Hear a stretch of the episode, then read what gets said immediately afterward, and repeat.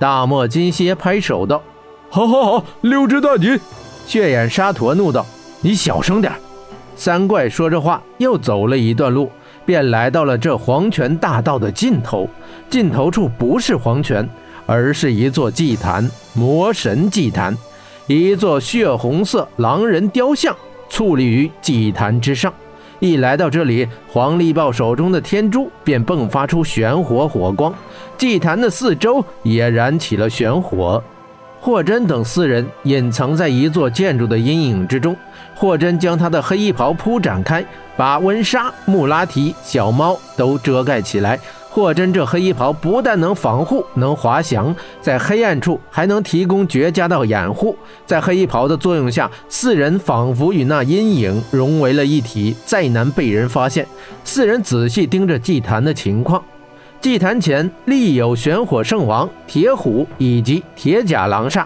祭坛一旁有一座雕刻精美的石柱，石柱刻有蝶翅鸟身的浮雕，石柱上绑着金雪公主。一看到金雪，霍真、温莎、穆拉提三人的眼睛都亮了。温莎血气上涌，手都抖了起来。霍真按住他的肩膀，示意他要忍耐。在这里，霍真能感受到一股强大的压力，那正是魔神的力量。因此，他们不能贸然出手施救，他们必须寻找机会。黄力豹上前说道：“圣王殿下，我们三个调查回来了。”玄火圣王冷冷道：“很好，黄力豹。”先将天珠交回。铁虎走到黄力豹面前，伸出手掌。黄力豹毕恭毕敬地交出那颗天珠。看到黄力豹交回天珠，玄火圣王的面色变得缓和。他说道：“黄力豹，你们这次调查辛苦了。火鸟国那边的情况怎么样？”黄力豹道：“回禀圣王，经过我们全力调查，火鸟国如今已经集结了西域十二国的军队。”除了我们传教的四个国家之外，西域其他国家都派来了军队。这支西域联军大约有上万人之多。温莎在阴影处听到黄力豹说火鸟国已经集合十二国的军队，有上万人，心中暗喜。明日清晨，杀马小兵便会带大军而来。趁着这些狼人还未苏醒，先踏平这地下城再说。眼下最重要的事便是救出金雪，从这地下城中安全撤回。玄火圣王愠怒道：“上万人，哼！这些西域愚民竟敢负隅顽抗，真是不知好歹。”铁虎道：“圣王，十二国的军队有上万人，着实有些棘手。我建议咱们马上召回各地的银狼，然后从长计议。”玄火圣王点点头道。铁虎将军，你不愧为多年带兵，你说的没错。看来我们需要召回所有的银狼，再与西域十二国来一场决战。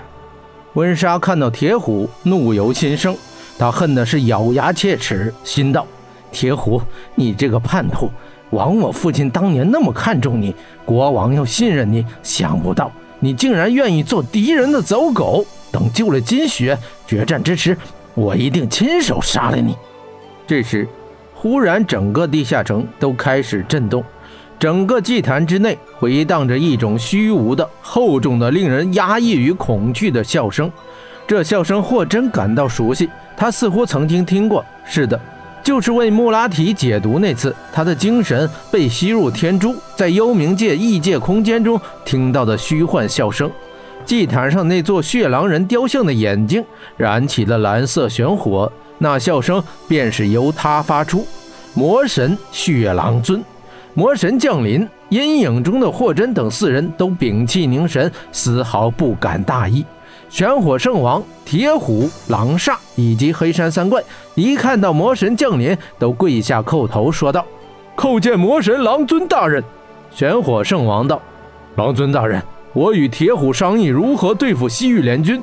火鸟国集合了十二国军队。”妄图对我们魔鬼城根据地进行攻击，血狼尊雕像道：“蒙特巴，区区西域十二国军队，便让你感到恐惧了吗？”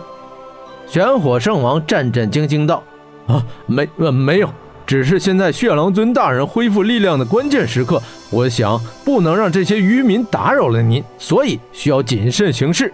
我打算召集银狼雕像，忽然打断他道：「够了，蒙特巴，你的谨慎已让本尊丧失诸多机会。」到现在为止，我还没有吸够上万条金魂，我的力量也才恢复十分之一而已。